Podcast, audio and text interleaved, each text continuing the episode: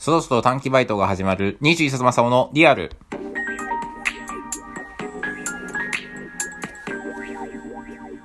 こんにちは、こんばんは、おはようございます。今日で1週間、えー、連続投稿、皆様の21冊正雄でございます。えー、短期バイトにね、今日面接行ってきまして、またそれは後々話そうと思うんですけど、どうやら、まあ、ほぼほぼ受かりそうかなって感じなんで、次の仕事までのつなぎでバイトをしたいと思います。えー今日なんですけれども、まあ、とある番組についてでちょっと話をしたいなと思ってて、あのー、E テレでね、番組表見とったらね、あのー、あれよ、ハッチポッチステージの今、再放送やるっていう風に見て、あの、すぐ録画したんですよ、僕、今日。ああ、やばい、録画しないとと思って。ハッチポッチステージのって知ってます？あれ、すごい面白い番組だったなって思うんですけど、あの、子供の頃ね、多分日曜日のね、夕方だった、夕方だったと思うんだけど、記憶が正しかったら。多分ね、にゃんちゅうのね、前か後に放送してたと思うんだけどね、記憶が正しかったら。違ったかな？ハッチポッチステーションっていう番組があるんですけど、どんな番組かっていうと、あのね、夕方クインテットみたいな番組。あの人形劇なんですけど、グッチ雄三と人形が出てきて、あのなんか、で全然電車が来ない駅っていう設定で、あの人形劇やるんですけど、これただの人形劇だったら、別に夕方クインテットとか、もっと面白い番組あったし、なんなら大人が、うわーっつって見る番組じゃないんですよ。なんでこんな番かっていうとね、これすごいのがね、あの、童謡をね、あの、なんか、洋楽風に歌ったりとか、ロック風に歌ったりとか、ところどころに、あの、知らない、大人になったらわかるようなネタとかをぶち込んでくるんですよ、なんか。知る、わかる人だけわかりゃいいだろみたいなネタぶち込んでくるのが最高にいいんですよね。あの、今回再放送じゃなかったんやけど、前ね、YouTube で見たのがね、あの、マイケル・ジャクソンの Beat It っていう歌があるんですけど、 Beat it、beat it、beat it、beat it、てーてーてーてーてーてーてーてーってやつ。あれをね、あの、ヤギの郵便屋さんのっていう歌あるじゃん。あの、黒ヤギさんたら読まずに食べたってやつ。あれを、ビート・イットの風に歌うっていうネタが、もう、めちゃめちゃ最高に面白かったですね。それもハッチポッチステーションからなんですけど、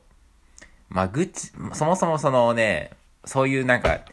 子供の頃はね、そういうのだったらわかんないですね。マイケル・ジャクソンのビート・イットなんて知るわけないですから、5歳児にして。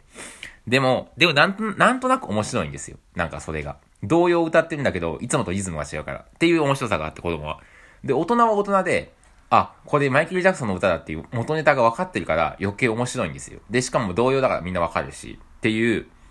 子供の時とはまた違った楽しさができるっていう番組ってなかなかないよなって。しかも子供番組で E テレの。もうだって見ないじゃん。E テレの子供番組なんてこの年になって。ね天才テレビくんとか今誰がやってるか知らないし、芸人。僕の時は出川哲郎とかやってたけど。ねその前誰だったか忘れ、あ、安田、安田大サーカスかやってたな。でも今誰やってるか知らない、そもそも見んし、オハスタとかも見ないし。でも、ハチポッチステーションは、ちょっとこれ見たいなと思いましたね。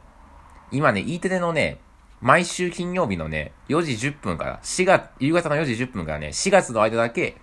あ、なんで、あと3回か。今日1回目やってて、初回放送の、かなやってたけど、あの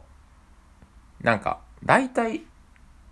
そうだったけど、5分ぐらいで終わっちゃうのかなあれ。5分前だったっけな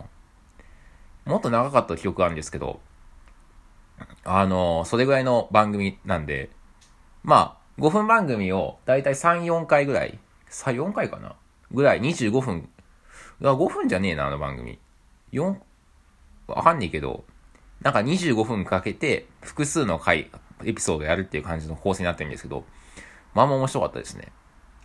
そうそうそう。エルビス・プレスリー風に、あの、お、お猿のアイアイを歌うとか。なんか、めちゃめちゃ面白かったですね。で、ちゃんとストーリーとかはね、子供向けの話だったりするんですよ。なんか、あのー、機嫌損ねちゃってどうしたらいいだろうみたいな話とか、機嫌直しに行くみたいななんか、まあまあ子供、子供の劇、子供の人形劇の話みたいな感じなんですけど、そこのとこに挟まってくるこの、あのー、あーしあ、そうだ、そういうなんかネタあったなみたいなのが、ちょっと心地よく面白いですね。これなんで、なんかね、これ、一回なんか、聞いたことあるのが、このハッチポッチステーションって、なんでわざわざその大人しかわからないネタ入れたかっていうと、大人が面白いと思うもの、子供が見てて面白いけど、自分は面白いんだけど、大人の保護、まあ親とかがつまなそうに見てると、子供ってその感覚を察知しちゃって、あんま面白くないなって思っちゃうんだって。でも、子供も、自分も面白い、大人が面白いと思ってて、自分も面白いと思うと、子供は余計面白いと思うんだって。自分も面白いし、親も楽しいから、おやった親も楽しんでる面白い面白い面白い面白いっていう風になって、面白くなるんだって。だから、クレヨンしんちゃんとかでもさ、大人帝国とかさ、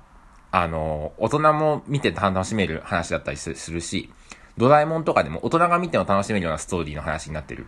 のは、その影響らしいです。だハッチポッチステーションも、大人と子供、親と子供が一緒に見てて、親子で見てて、子供も楽しめるし、親御さんも楽しめる風に作ってるらしいです。そうすると余計面白いって子供番組って。でもなかなかそういう番組今ないよね。子供の、子供も楽しめるし、大人も楽しめるって番組って。なかなかないなぁなんていうふうに思いますね。いやもうだから結局そういうのって、もう子供がさ、自分で勝手にさ、ネットフリックスとかユーネクストとかでさ、あのー、見れちゃうからさ、そういうの番組が生まれないんだろうね。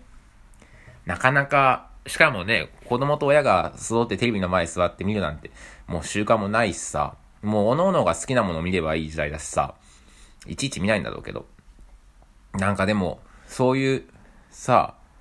いい番組じゃないけどさ、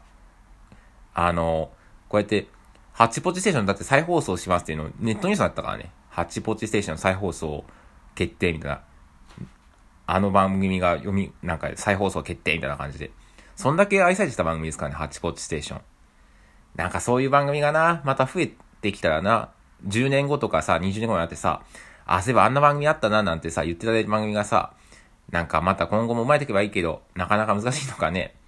いいともとかでもさ、なんかこういうことあったよねとかさ、なんかたまに、自分自身は結構テレビとか好きなんで、そういうノリとかやっちゃうんですよ。なんか、いや、いい、その、いいとものノリやないかみたいなこととかで、なんか、そうですねってノリとか、チャッチャチャチャとか、やっぱ、こう、わーってまとめるのには結構一番手っ取り早いし、